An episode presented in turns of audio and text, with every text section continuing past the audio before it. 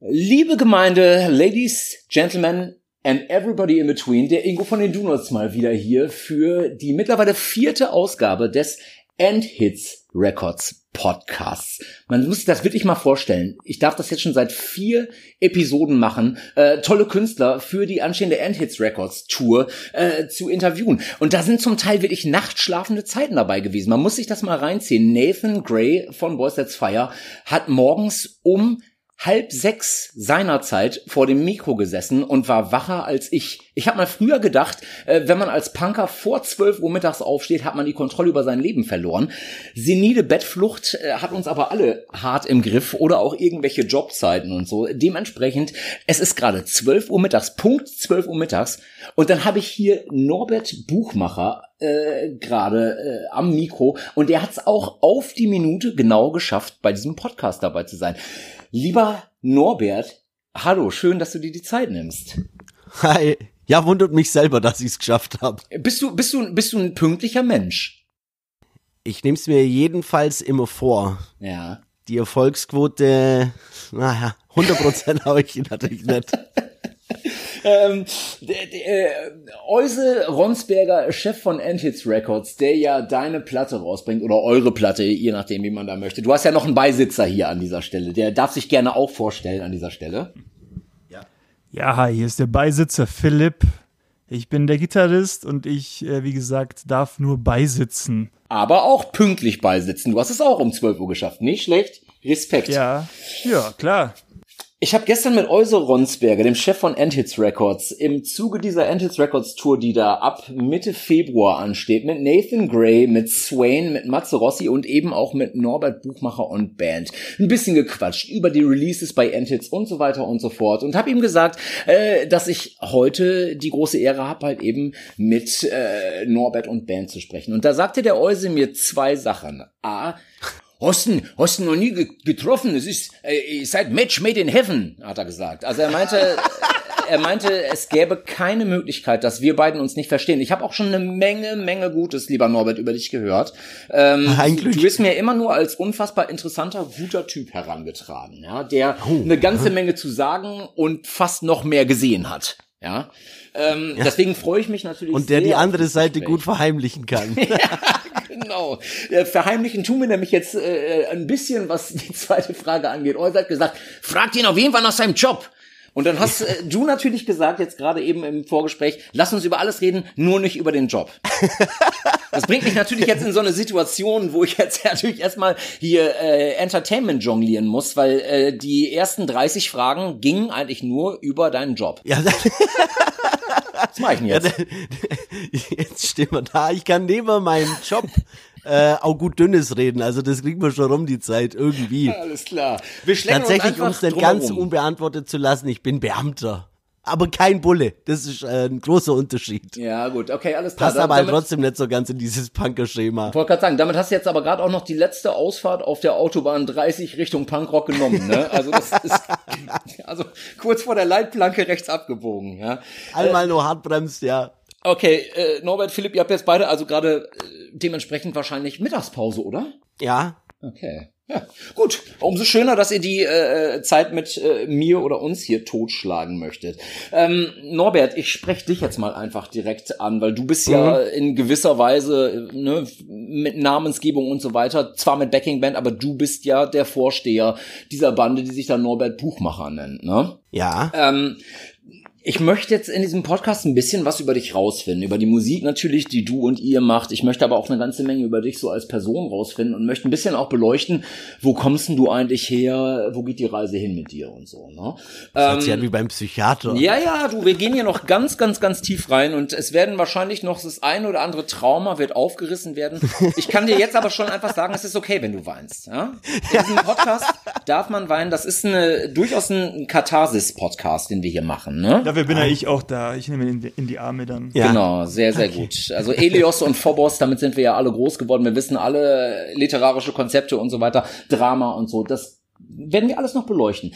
Aber lass uns doch mal äh, am Anfang der Anfänge anfangen. Günzburg. Wo ist denn Günzburg, bitte? Ja, also hier gibt's eine Redewendung, das heißt Hinterpfui Teufel. Das ist, also, da, da kommt Wir können eigentlich die, Fra die Frage auch an der Stelle schon abbrechen. Das, die Antwort reicht mir. Ja, okay, Hinterpfui Teufel. Nein, du bist also, äh, man, man hört es ja auch unschwer an deinem Akzent. Du kommst aus einer ähnlichen Ecke wie der Euse, oder?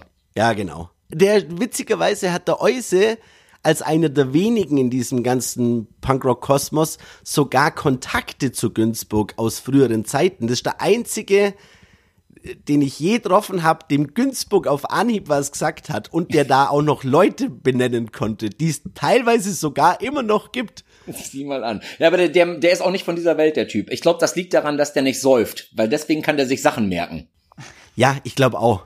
Ähm, dann hast du wahrscheinlich auch über Euse auch in gewisser Weise in diesem Dunstkreis Zwiesel und Jugendcafé und so auch abgehangen, oder? Nein, dafür ist es wieder zu weit weg. Ah, Das okay. ist ja anders von Hinterpfui Teufel. Ja, okay. Ich, also für mich ist alles alles äh, südlich von Münster. Äh, da fängt da fängt bei mir schon Bayern an. So. Ja, wie Oder, bei Al uns oder Allgäu. der Donau äh, sind alles Preußen. And right back in my face. Ähm, Du, du kommst aus einem äh, aus der Hardcore-Szene eigentlich, ne? Punk und Hardcore. Äh, du hast viel so Roadie und Merchandise gemacht für Bands wie Zero Mentality und Konsorten, richtig? ja, genau. Wie ist das? Wie wie war dein Erstkontakt mit der Szene? Oh, schwierig. Die, die ist ja gar nicht so offen, wie sie sich selber immer gern darstellt, finde ich. Ja. Äh, jetzt, also, dass wir jetzt das Rätsel ein bisschen auflösen. Günzburg liegt zwischen München und Stuttgart. Halt ein kleines, kleine Stadt, Ja. Dorf. Da gibt's schon auch eine Szene, aber jetzt nicht die Szene, die man vielleicht so kennt. Also bin ich halt nach Stuttgart und wenn man da jetzt als Bauernbub vom Land ankommt, ist es gar nicht so, dass die Szene so open-minded ist, wie sie sich selber immer gern gibt. Da hat man am Anfang schon ein bisschen Probleme reinzukommen, Ja. weil man ja also den nicht kennt und was ich alles. Aber ich hatte das große Vorteil, dass es auf dem Land billige Busse gibt, also Sprinter. Ja. Und da habe ich mitgekriegt, dass Crisis Never Ends damals, die haben eine Tour gehabt und haben einen Bus gesucht. Äh, und die waren halt in Stuttgart recht teuer. Und dann habe ich gesagt, ja, ich, ich hätte ja so einen Bus. Und da ging es dann los und ich gesagt, ja, kannst du ihm sorgen? Sag ich, ja. Und dann, ja, kannst du auch mit als Mercher? Ja, okay. Und dann, zack, saß ich im Bus. Ja, verrückt. Ahnungslos, äh, was ich machen muss, aber T-Shirt-Falten ging dann schon. Und dann hast du dir äh, von Tour zu Tour bist du weitergereicht worden, weil du ähm, allem Anschein nach einen ganz passablen Job gemacht hast, oder? Ja, das weiß ich jetzt nicht, ob der Job passabel war, aber ich habe, hatte halt einen billigen Bus. Fair enough.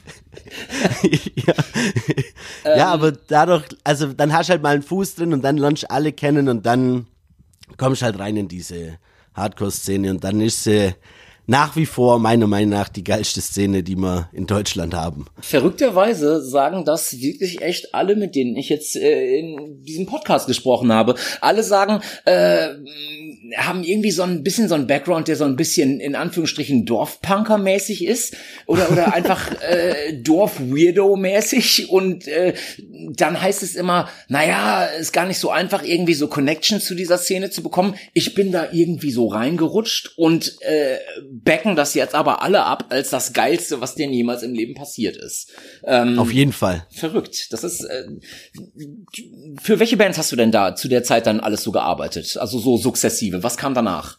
Crisis Never Ends, Final Prayer, Empowerment, Zero Mentality, Low Life. Okay, und Ja, ähm, so. du äh, hast dann Blut geleckt und fandst das einfach großartig, die ganze Zeit auf Tour zu sein, weil also es gibt ja genug Leute, die halt sagen, ich mache halt irgendwie Backliner mal für eine Tour und so und dann kommen die wieder nach Hause und denken so, großer Gott, was habe ich mir dabei gedacht? So, nie wieder. Das habe ich mir auch jedes Mal gedacht, Ja. wie ich wieder daheim war. Da bist halt einfach dann irgendwann fertig. Ja. Äh, da tut der Alkohol ja auch sein Übriges. Das merkt man halt nach zehn Tagen irgendwann. ja. Du, aber- du, du trinkst, ja? Ja, ja, Okay. gelegentlich. Alles klar. Ich, gut. Gelegentlich abends ein halbes Bier. So Mhm. ungefähr. Ich, ich, ich teile mir manchmal eine, eine, eine Weinschorle, also mit, mit fünf Leuten. Aber jetzt sag mal, was, was hat dich denn, was hat dich denn damals so gereizt an diesem ganzen Zirkus? So auch jetzt hinter den Kulissen halt einfach was zu machen. Was, äh, was hat da zu dir gesprochen?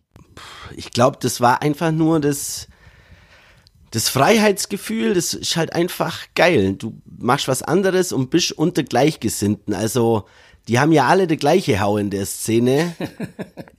da ist ja keiner ganz sauber. Und dann auf einmal äh, findest du halt Übereinstimmungen und merkst, dass doch nicht ganz so allein auf der Welt bist, wie es dir auf dem Dorf manchmal vorkommt. Das heißt, das heißt, dir ist, ist dir das selbst aufgefallen oder ist dir das oft drangetragen worden, dass du ein bisschen auch ein Hau hast? Also äh, ich meine, du hast dich dann da ja irgendwie zu Hause und verstanden gefühlt. Wie was? Wie war denn deine Kindheit?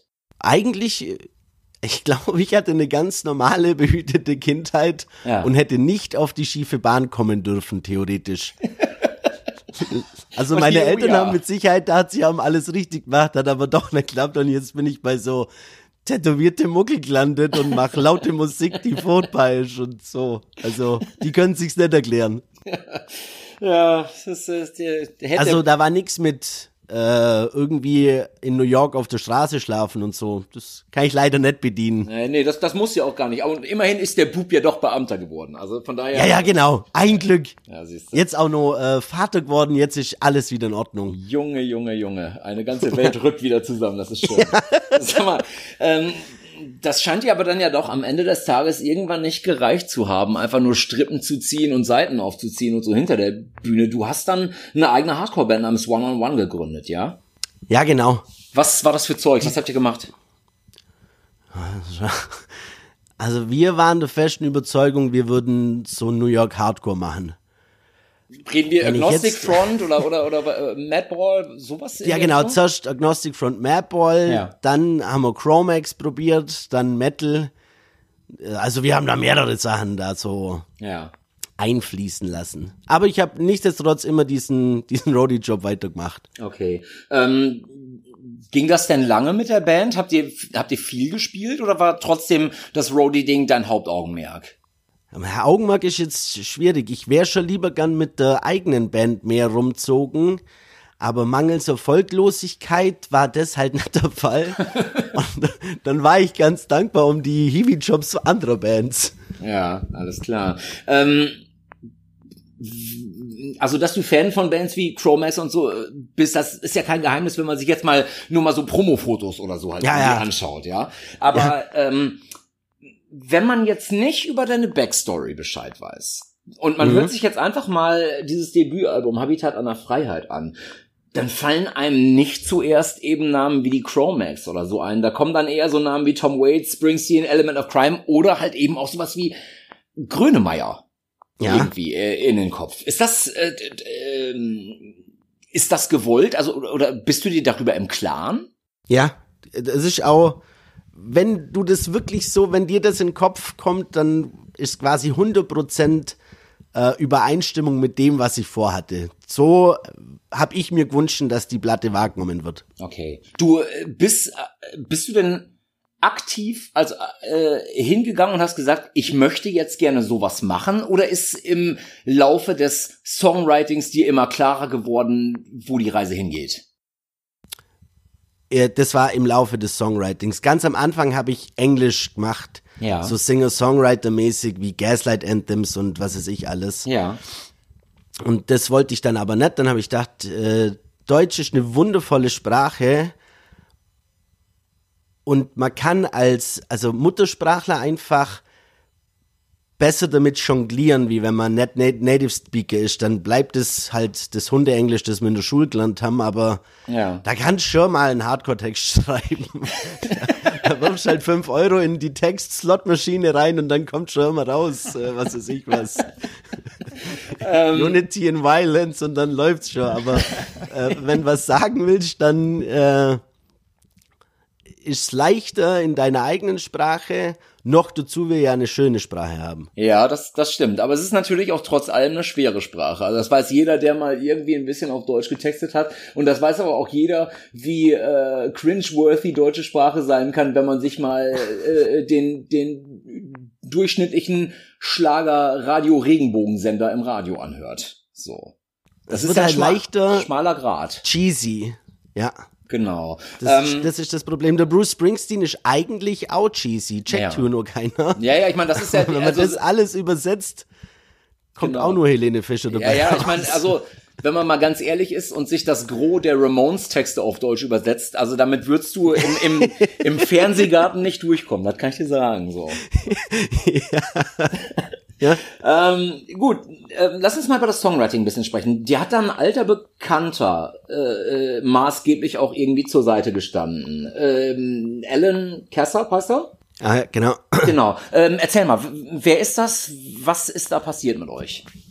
Äh, den kenne ich äh, noch von Zero Mentality. Ja. Der hat damals, der ist für Neubert eingestiegen schweres Los, äh, war ja meiner Meinung nach der geilste Passer Deutschlands, der und der Kebel. Ja. Aber der andere hat es ganz gut gemacht, weil der damals ausgesehen hat wie Prince. Der war auch eine Erscheinung, also geil. top. War geil. Ja, das Problem war, dass ich ja eigentlich, wie ich das Album machen wollte, nicht mal Gitarre spielen konnte. Okay. Dann habe ich mir das beibracht behaupte ich, äh, der Phipps neben mir wird wahrscheinlich sagen, dass ich es mir überhaupt nicht beibracht habe, sondern dass das. Es ist völlig richtig. Äh, völlig als richtig. also der Gitarrist sagt gerade, dass der andere nicht Gitarre spielen kann. Ja gut. Ja, ich, ja nicht nur nicht nur gerade, äh, schon seit Jahren. Aber ist okay. Alles klar. Ja, jedenfalls habe ich meint, also bei One on One war das so, dass ich äh, vom Gitarristen halt so abhängig war. Und manchmal habe ich gesagt, ey, kann man das nicht hören und was weiß ich was? Dann hat er gesagt, nee, das geht nicht. Ja. Und ich konnte es ja nicht äh, widerlegen. Ich musste diesen Scheißdrops immer schlucken.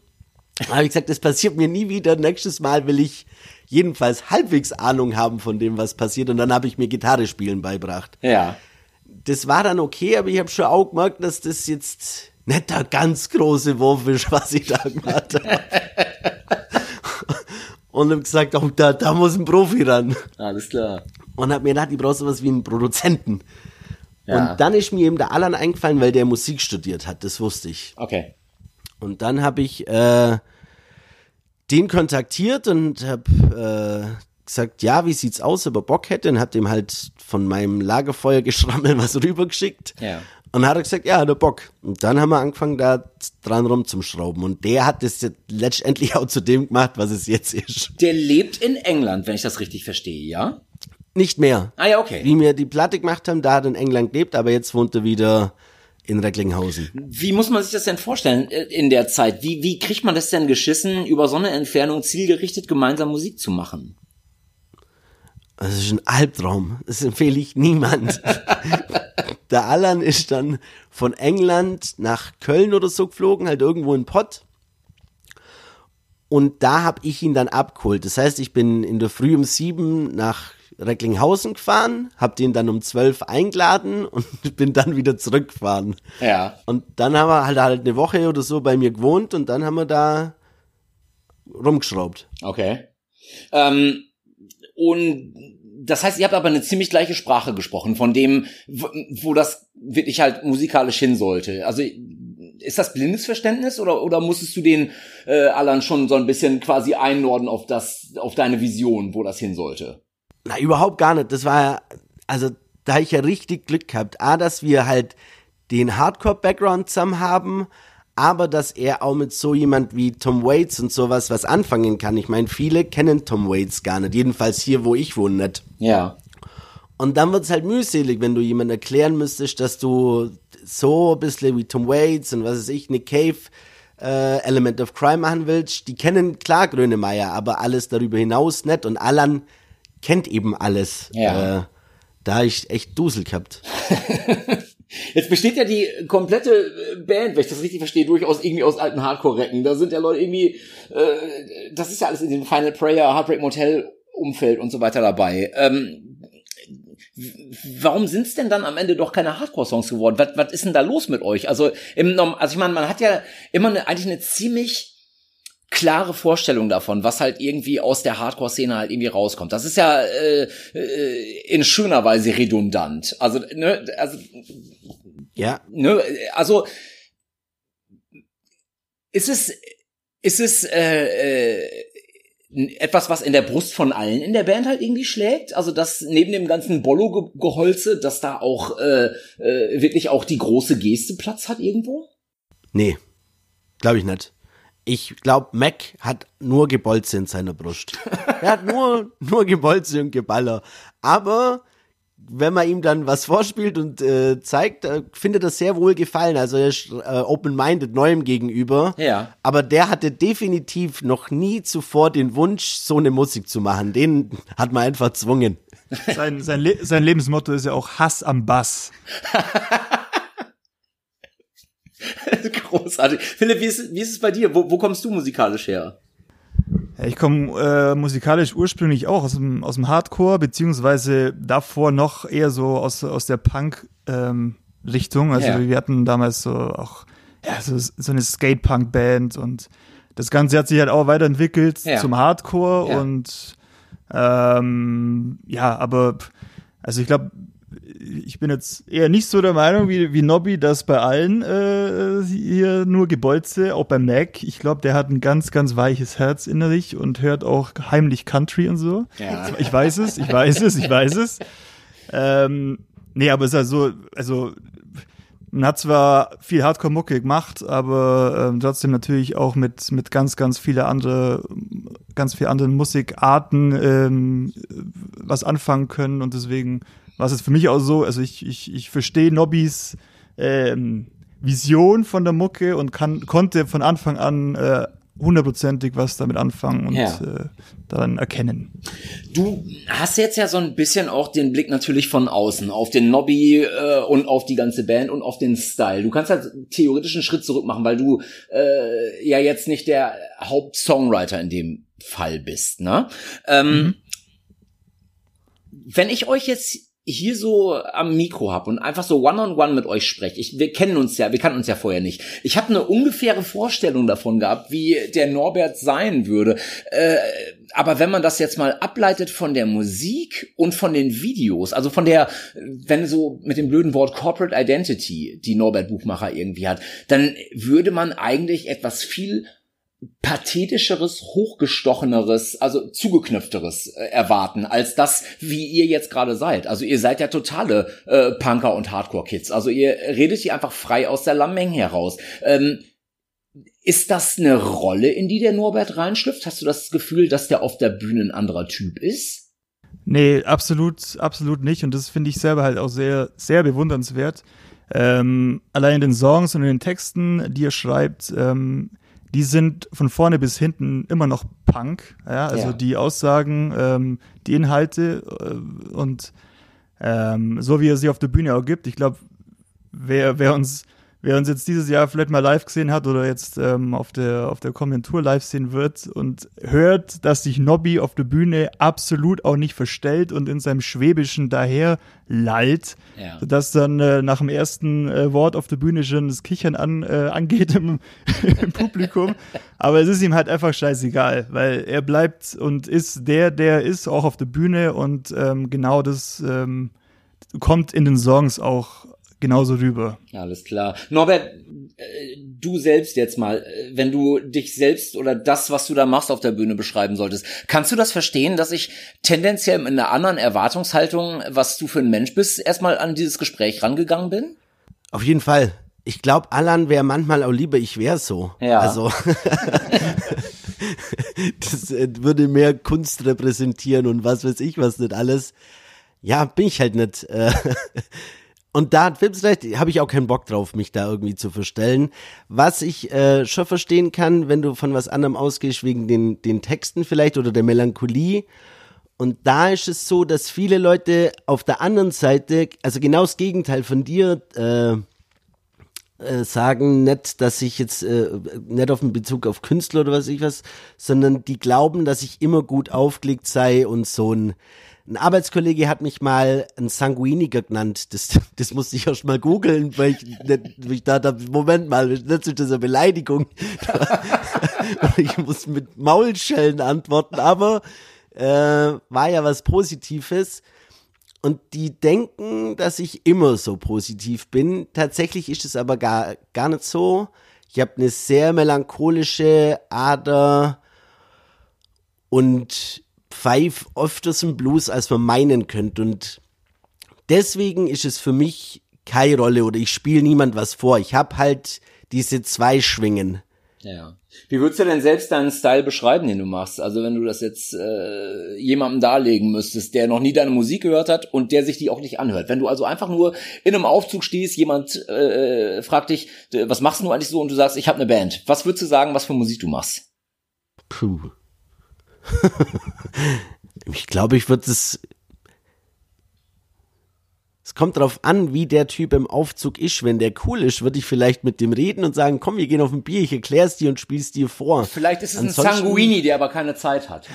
ja, äh, würde ich es wahrscheinlich sehr oberflächlich halten und äh, sagen, äh, deutsche Indie-Pop. Alles klar. Ähm, ich habe mich jetzt mal im Vorfeld und ich, ich verfolge das ja schon eine ganz lange Zeit irgendwie. Äuser hat mir immer mal wieder, äh, hat mich drauf gestoßen, Mirko von Uncle M und so weiter aus verschiedenen Richtungen Richtung und habe auch immer mal geschaut. Ähm, ich habe euch ja bis jetzt nicht live gesehen und so, aber äh, Reviews halt einfach gelesen hier und da. Ähm, und da ist ja von bis dabei. Also je nach Rezeption. Äh, so gute Vorbereitung ist aber auch nicht sehr Punk. Ja, ist richtig, das stimmt. Aber, aber ich bin, äh, ich bin mittlerweile aber auch nicht mehr 18. Äh, also das muss man mir verzeihen. Äh, senile gut. Bettflucht hat ja manchmal auch dann äh, äh solche Auswüchse, dass man. Was willst du machen, wenn du nicht schlafen kannst, gell? Dann liest halt Rezessionen. So sieht's aus. Genau. Also bei meiner, bei meinen schlaflosen äh, äh, äh, Eskapaden äh, beim Lesen ist mir aufgefallen, dass also je nach je nach Reviewer und je nach wahrscheinlich auch gut dünken oder dir Wohlgesonnenheit. Die einen Leute sagen, das ist Punk as fuck.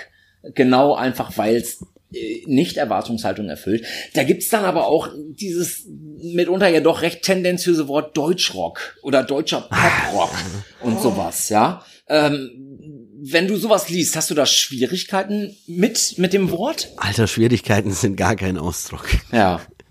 Das, äh, ja, das ist eigentlich Worst-Case-Szenario. Ja. Wenn das Wort dann, ja. Ja, aber ich weiß auch nicht, was, ist, äh, hast ja nicht in der Hand und, äh, Pressefreiheit ist ja gut und recht, aber Deutschrock ist schon ein hartes Wort. Ja, ja, ich weiß, man, man halt verortet besser. da ja, was willst du dann machen? Man verortet da ja echt eher haltungslose Künstler und du bist ja eigentlich äh, mit deinem Background, aber auch mit deiner Haltung der lebende Gegenentwurf dazu. Liest du denn überhaupt Kritiken? Also nimmst du dir das zu Herzen? Ah, ich nehme mir immer vor, das nett zu machen.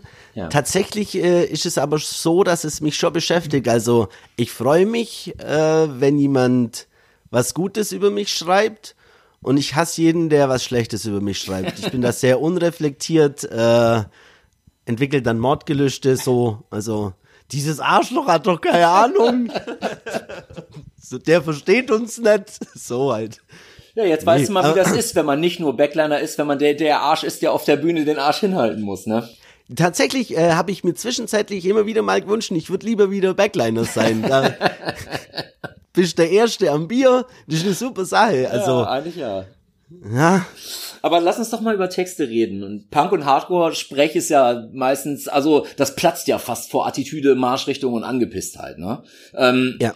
Du formulierst ja in deinen Songs eher schwelgerisch, nachdenklich und du benutzt recht klare, mitunter aber auch durchaus pathosschwangere Bilder und Worte. Ja, ähm, mhm. das ist ja erstmal etwas, was äh, weswegen man ja wirklich auf dieses deutscher Poprock, dieses Thema halt kommen könnte. Das wird aber bei dir immer ganz klar konterkariert und gebrochen von so politischen und sozialen Statements. Da blitzt ja dann doch immer diese Punk-Sozialisation bei dir durch, ne?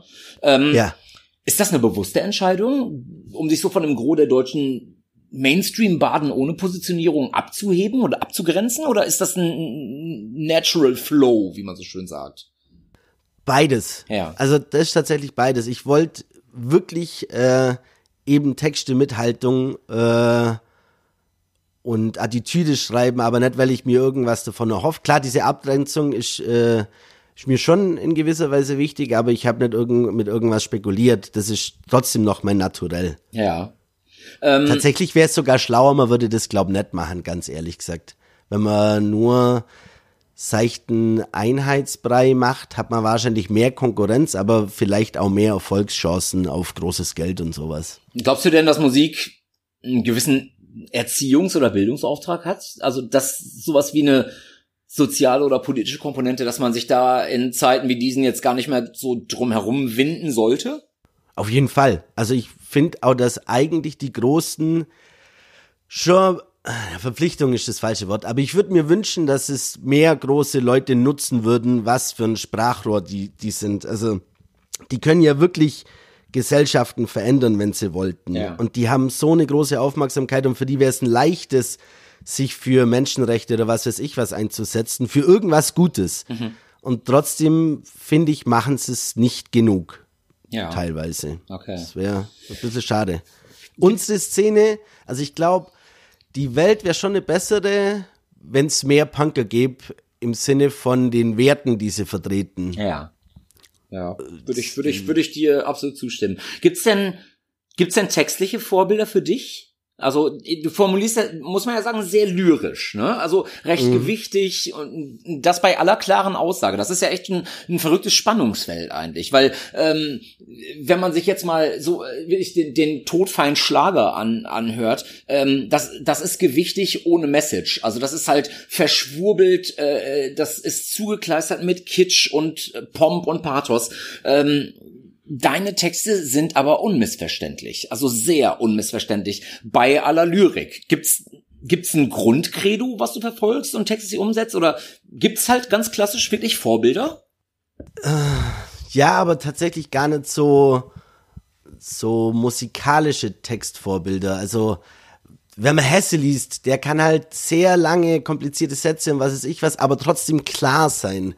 Und dann gibt's in der, in der Musik Texte, die sehr künstlerisch sind, die nerven mich dann aber, weil die dann so vertrackt sind, dass die Message gar nicht rüberkommt. Mhm. Jedenfalls bei mir kommt sie nicht an. Kann auch sein, dass ich es einfach nicht check. Das weiß man ja immer nicht. ich, ich verstehe es dann nicht und irgendwie ist es auch scheiße, wenn es so abstrakt gehalten ist und du gar nichts mehr zu sagen hast quasi. Ja.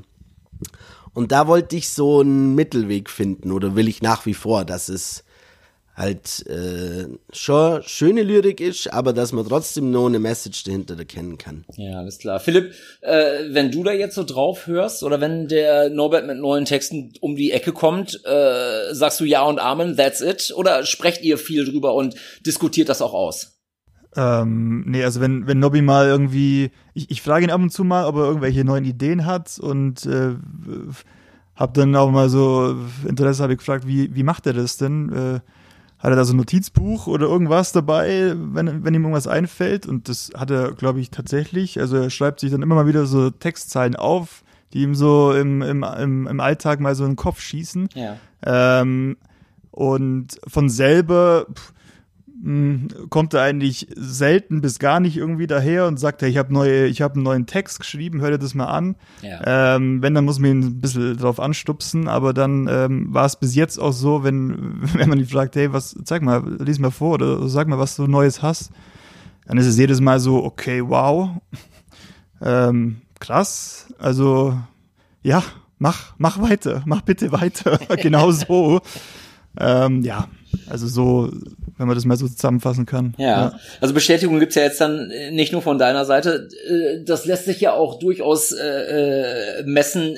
Für laut geträumt gab's ja sogar den Rio Reiser Songwriting Award 2016. Was bedeutet dir denn solche Auszeichnungen, Norbert? Ist das was für dich? Also äh, oder kannst du dir das selbst gar nicht erklären? Oder was, was soll ich damit? Nee, der hat mich sehr gefreut. Ja. Das, vor allem, weil es halt Rio Reiser äh, ein geiler Typ war äh, der ja eigentlich auch das Gleiche gemacht hat, der auch im Punk weitestgehend angefangen hat und dann äh, poppiger geworden ist und halt Attitüde hatte und so. Das war ein, einfach ein cooler Typ und darum hat mich der Preis von dem sehr arg gefreut. Das war schon geil. Auch das, äh, den haben wir ja gewonnen, hauptsächlich wegen Text. Ja. Dass du halt äh, dann so ein Feedback kriegst, dass sehr wohl Leute gibt, die auf Texte achten und sagen, Lyrics matter. Ja. Okay. Ähm, Jetzt sind ja deine Songs in, besonders im Zusammenspiel mit diesen Texten, die haben so eine, also zumindest auf mich jetzt, haben die eine sehr extrem gelassene, erwachsene, gesetzte und super authentische, ich muss hier erstmal gar nichts Attitüde, so. Also das, ähm, mhm. da quillt Authentizität natürlich aus jeder Pore raus, aber halt eben auch eine gewisse, äh, ein gewisses, müsst mir sowieso nichts mehr erzählen. Ich habe eine ganze Menge gesehen vom Leben so. Ähm, glaubst du, dass junge, dass du junge Kids mit solchen Songs einsammeln kannst? Also das ist ja alles andere als Testosteron schwanger oder prollig oder notorisch Party. Also das, was äh, Kids heutzutage jetzt äh, ja, ja, attestierterweise ja, ja. hören so. Ähm, ja. Du hast, glaube ich, wahrscheinlich eine eher gesetztere Hörerschaft auch, oder? Wahrscheinlich. Also tatsächlich war es bei den äh, Konzerten jetzt so, dass Leute allen Alters äh, nach der Show zu uns kommen sind, was ganz cool war. Aber ich glaube, ich gebe dir recht. Ganz ohne Fotze und Hurensohn wird's halt bei den Jungen schwierig. Ja. Äh, das ist so. Sollte ich vielleicht mal machen, den nächsten Song nur mit den zwei Worten. Einfach mal um einen Hit zu landen. Aber das ist jetzt okay, okay, okay. Also ich meine, so weit muss man ja gar nicht gehen. Aber sagen wir, äh, hast du dir jemals Gedanken darum gemacht, wie deine Songs ankommen? Und äh, du hast ja theoretisch äh, also gibt es ja viele Konnektivitätspunkte, äh, warum man deine Musik mögen könnte. Also und auch im großen und ich rede jetzt durchaus auch im Stadion-Kontext. Äh, hast du dir da jemals Gedanken gemacht, zielgerichteter zu schreiben? Also zu sagen, ich lass dies und das mehr zu oder oder ähm, um einfach mehr Leute einzusammeln oder oder mal zielgerichteter Richtung Radio geschrieben oder so? Nee, habe ich noch nicht. Ich habe ehrlicherweise sind viele der Songs habe ich nur für mich geschrieben. Ja. Weil das die Texte waren, die ich dann gern gehört hätte oder die man braucht hätte. Und ich, ich erhoffe mir davon einfach, dass es irgendwelche Leute draußen, die aus den äh, gibt, die aus den Texten so eine Art Kraft schöpfen können oder die sagen, ja, ist ja alles nicht so schlimm. Also ja. gibt es so Lieder, die du Kennst du Adios Launch von Tom Waits zufällig? Hast ja, gerade im Kopf? Ja. Ja, ich glaube, den habe ich abendeweise Dauerschleife gehört. Einfach okay. nur, weil er so fett ist und dir halt so viel gibt. Weißt du, wie ich meine? Mhm. Und das finde ich halt cool, wenn, wenn das, wenn das Musik macht. Und dann habe ich die so ein bisschen auch als, manchmal als Ermahnung oder als Aufmunterung für mich selber geschrieben und dann halt die Hoffnung gehabt, dass es vielleicht irgendjemand auch cool findet aus den Liedern was zu ziehen. Hörst du denn, jetzt sagst du, du sagst, du schreibst natürlich Songs erstmal für dich selbst, klar. Ähm, hörst du denn auf Stimmen von außen? Ich meine jetzt, wenn man das mal, mal wieder jetzt äh, Richtung Punk und Hardcore ein bisschen münzt, ja, das ist ja eine sehr eingeschworene Szene und da gibt's ja auch schon recht klangliche Vorstellungen von dem, was da musikalisch passiert und vom Ethos her passiert und so. Ähm, passt Norbert Buchmacher da jetzt klanglich ja nicht unbedingt als allererste äh, Referenz rein. Ja. Ähm, Geht die Szene denn mit? Also deine alten Bekannten, gehen die den Weg mit dir mit oder sind die kritisch der ganzen Sache gegenüber oder hörst, ist, scheißt du auf die Meinung? Die Meinung ist mir sehr wichtig, insbesondere deshalb, weil sie mitgehen. nee, also die gehen tatsächlich, äh, am Anfang war es schon schwierig oder habe ich mir auch gedacht, oh yes, da bin ich auch gespannt, was zurückkommt, wenn sie das erste Mal hören. Aber fanden sie cool und äh, das freut mich natürlich. Ich kann Kritik auch annehmen und mir da einen Kopf drüber machen jedenfalls. Ich würde jetzt aber nicht auf Biegen und Brechen irgendwas machen, nur um irgendeinem Genre besser anzukommen oder bei irgendeiner, weiß der Geier was, Hipster-Bewegung. Das ist mir dann scheißegal, das will ich nicht machen. Okay, alles klar. Bist du denn selbst sehr kritisch mit dir? Also ich habe das eigentlich immer bei mir oder uns immer so, dass wenn wir eine neue Platte rausbringen, dann freue ich mich riesig drüber, dass die raus ist und mag die Songs unendlich gern und so und höre ich sechs Wochen später rein, denke ich so, ah, kack, das hätte auch anders machen können. Also ähm, wie wie wachsen deine Songs für dich? Also bist du schnell unzufrieden mit dem, was du gemacht hast? Mmh. Unzufrieden nicht. Also das ist, das ist ja schon eine lange Geburt, bis ich so einen Song habe. Dafür nehme ich mir echt viel Zeit ja. und dokter da ewig rum, um solche Momente eben so gut es geht zu vermeiden. Ganz kann man sie nie vermeiden, aber da habe ich so ein bisschen Angst vor der Ewigkeit, weil wenn der scheiß Song mal draußen ist, dann ist er draußen und dann kann ich ja nicht mehr mit dem Stift hin. Das ist ja, ein immenser Druck für mich. Ja. Dieses nicht mehr nachkorrigieren zu können, das ist kacke. Also hänge ich mich vorher schon rein. Und die Songs, die entwickeln, die entwickeln die sich dann live gut? Also äh, ist das genauso wie, also wie du sie jetzt geschrieben und aufgenommen hast, äh, äh, funktioniert das live, so wie du dir das vorstellst? Ja, äh, war jetzt tatsächlich auch so, dass man dann erstmal vor einem Problem gestanden ist. Weil man halt da doch wieder irgendwelche Geigen mit Nike gemacht hat. Ja, jetzt haben wir ja gar keinen der Geige gespielt. Ja. Ah, das war dann in der Umsetzung ein bisschen schwierig, aber es hat dann live tatsächlich doch alles funktioniert. Ja, klasse. Äh, die und die, wie, wie sieht denn jetzt im Hinblick auch auf die Endhits Records Tour? Ich habe euch ja jetzt noch nicht live gesehen und ähm, wenn ihr beiden jetzt beschreiben müsstet, wie sieht denn so eine Buchmachershow aus? Wie äh, wie geht ihr auf der Bühne mit miteinander um? Wie ist so die Ansprache? Wie sind so die Publikumsreaktionen eigentlich? Was was erwartet einen, wenn man euch anschaut? Jeder gegen jeden. Schön. Vier vor und dann jeder gegen jeden. Nee, also ich glaube, wir sind äh, ganz normal auf der Bühne. Also ich kann es ja auch nicht lassen, äh, zwischen den Liedern immer wieder zu reden. Das kommt manchmal gut an. Da entwickelt sich dann sowas wie eine Beziehung zum Publikum. Da lachen die und dann gibt es mir wieder was Gutes und denke mir, ah, geil, ey, äh, läuft ja heute. Dann gibt's aber auch wieder Shows, sehr wahrscheinlich, wo die nicht lachen. Hm. Ich bin dann denke, oh fuck, was ist denn heute los? Dann werde ich nervös, dann wird's noch schlimmer für die, die unten stehen. Da, dann wird's wieder noch schlimmer für mich, der oben steht. Dann sagen die anderen, Alter, noch wie halt's Maul und spielen, wir wollen runter. Also, keine Ahnung, das ist immer so. Ja, es wird auf jeden Fall äh, eine sehr, sehr spannende Tour. Da sind ja echt auch tolle andere Künstler mit dabei. Kennt ihr euch untereinander schon? Also hast du Swain, Nathan und den äh, Mazzarossi schon kennengelernt? Nur Nathan. Okay. Ist es, äh, ich habe mit Nathan ja schon gesprochen im, in der ersten Episode, der sagt, äh, die äh, Norbert Bookmaker Band ist auch seine Backing Band. Ist das richtig? Ja, genau. Wie, äh, äh, Philipp, das heißt, das heißt, da wirst du dann quasi äh, doppelt verhaftet, ja? Ja, so sieht's aus. Wie- Doppelt verhaftet klingt gut, ja. Wie, wie, äh, das ist natürlich, ist ja schon ein ganz enormes Repertoire, was du dann auch an dem Abend abfeuern musst, oder? Wie, wie, wie probst denn du? Äh, Probt ihr mit Norbert Buchmacher, probt ihr viel?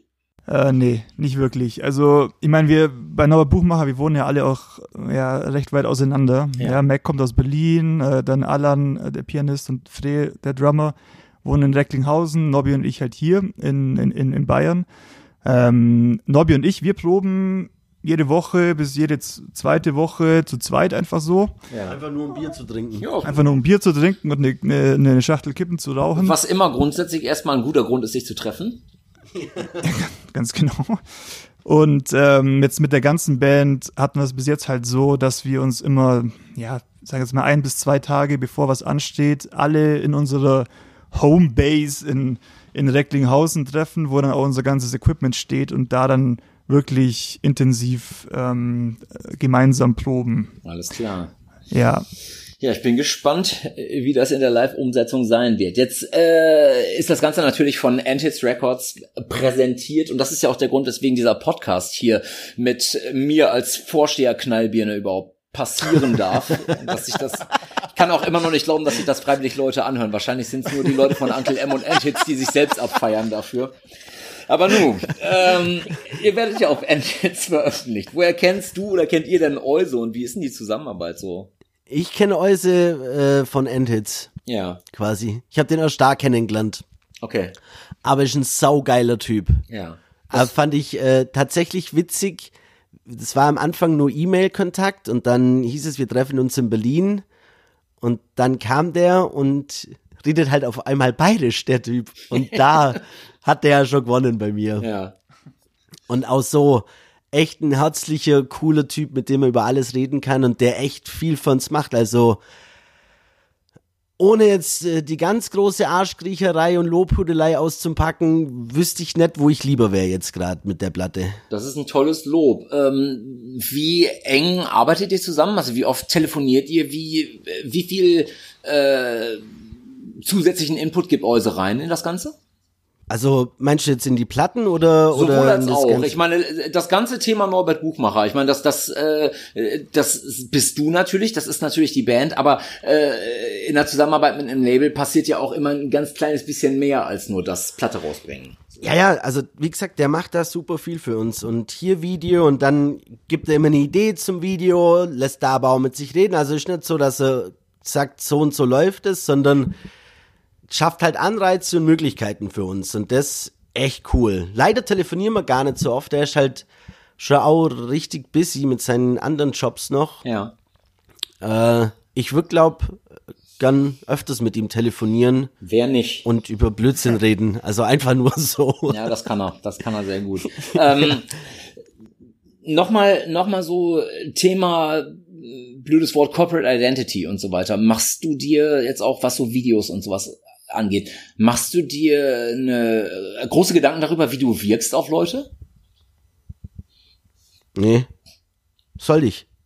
Nee, ich weiß es nicht. Also ich, das ist eine ganz, das ist eine ganz wertoffen, also ganz wertfreie oder ganz offene Frage einfach, weil ich finde, ähm, das, äh, das ist schon ein ziemlich geschlossenes Gesamtpaket, was da so Norbert Buchmacher abliefert. Also ich finde, das geht alles ziemlich Hand in Hand. Auch so der Look von Videos, die Art und Weise, ähm, wie du in den Videos auftrittst und so weiter. Also oder auch die Band äh, dargestellt wird und so. Das äh, hat alles schon extrem viel Hand und Fuß. Also als wirklich so, als hättet ihr euch lang darüber Gedanken gemacht, äh, wie so ein Look sein soll oder so eine insgesamte Gefühligkeit der Band ist.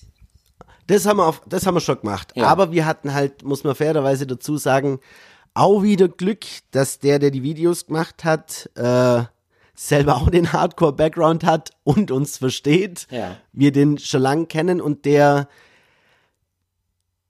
der quasi Töne in Bild machen kann. Der, der kann eine Stimmung in Bildern transportieren. Das muss man ja auch können. Wenn Ja. wir jetzt da irgendwie so grelle Farben oder was weiß ich hätten, würde das alles nicht so funktionieren.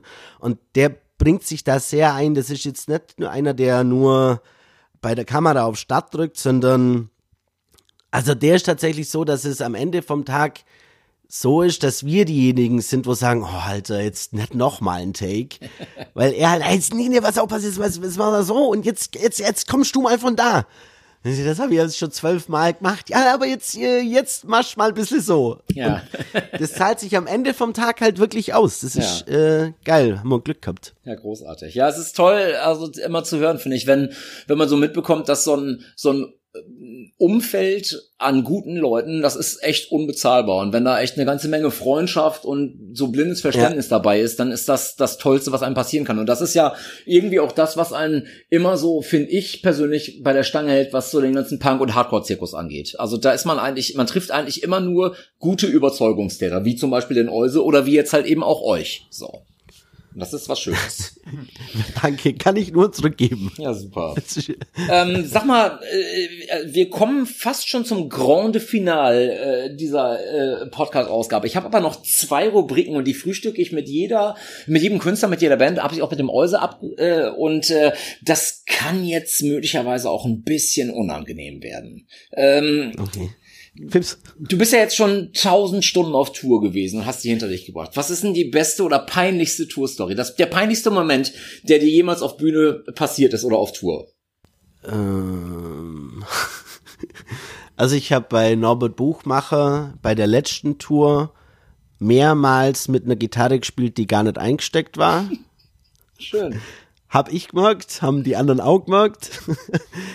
Aber abbrechen wäre dann auch doof gewesen.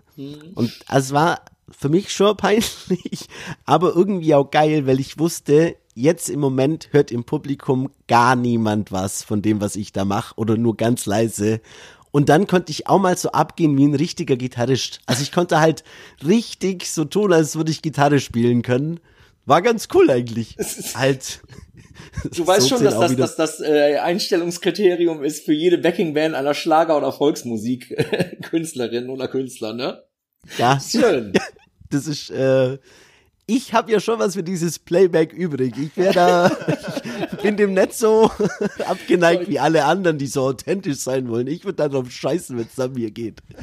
Ich würde Aber sagen, ja damit steht das Zitat des Tages, was man so, äh, was man groß drucken kann, das steht dann damit also auch. So, ja. Vielen Dank dafür.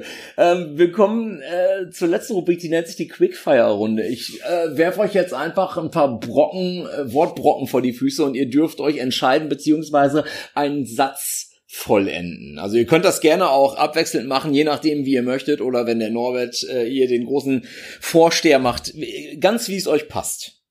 Mhm. Ich fange einfach an. Moschen oder bereit? Ja, bereit, bereit. Moschen oder schwofen? Schwofen. Ich bin für Moschen. Mhm. Ihr, ihr, versteht euch Auf blind. Jeden. Ihr versteht Auf euch jeden blind. Fall. Sehr gut, alles klar. Hosenfallenripser, kennst du das Wort? Hosenfallenripser ist das Wort für Schwofen bei uns. Wie ist das? Hosenfallenripser, das ist, wenn man so ähm, auf der Tanzfläche versucht, Kontakt aufzunehmen und schon ein bisschen kurz vor Petting steht und die Hosenfallen aneinander reiben lässt. Siehst du, und das, deswegen glaube ich ja, dass Bayern ein Schurkenstaat ist. Genau. Und wenn da bei diesem, also wenn das jetzt erfolgsversprechend ist, diese, dieser Hosenfallenripser, und es zum nächtlichen Stell dich einkommt, zu einem One-Night-Stand ja. und daraus ein uneheliches Kind entsteht, ja. dann muss man Hosenfallensteuer bezahlen. Alter Schwede. Ich gehe mal einfach, ich lasse das mal einfach stehen und gehe mal ganz schnell für uns alle besser zur nächsten Frage. Bitte, ah, bitte ganz schnell. Roadie sein oder Roadie haben? Sein. Mhm. Gut. Können wir so stehen lassen. Ist in Ordnung. Ich bin immer noch ein bisschen konsterniert von der Frage oder der Antwort vorher. du wolltest was Peinliches. Du hättest die Frage, kannst die Fragen umdrehen. Das ist alles in Ordnung. Die beste deutsche Textzeile aller Zeiten ist. Oh.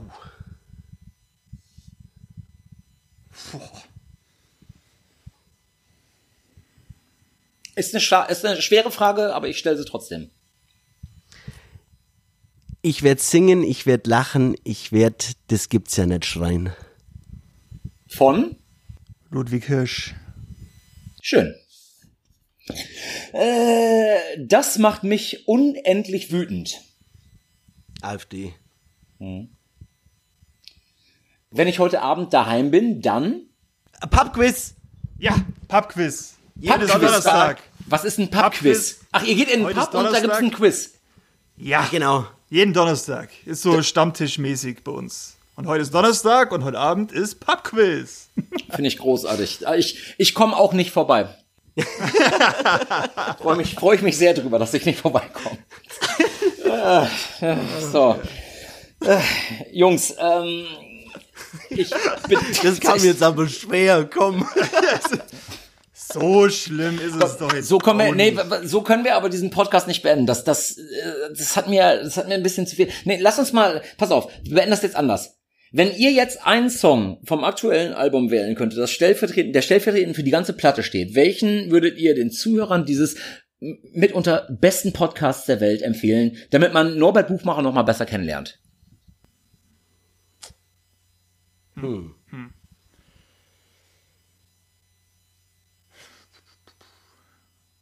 Das spricht jetzt nicht fürs Album.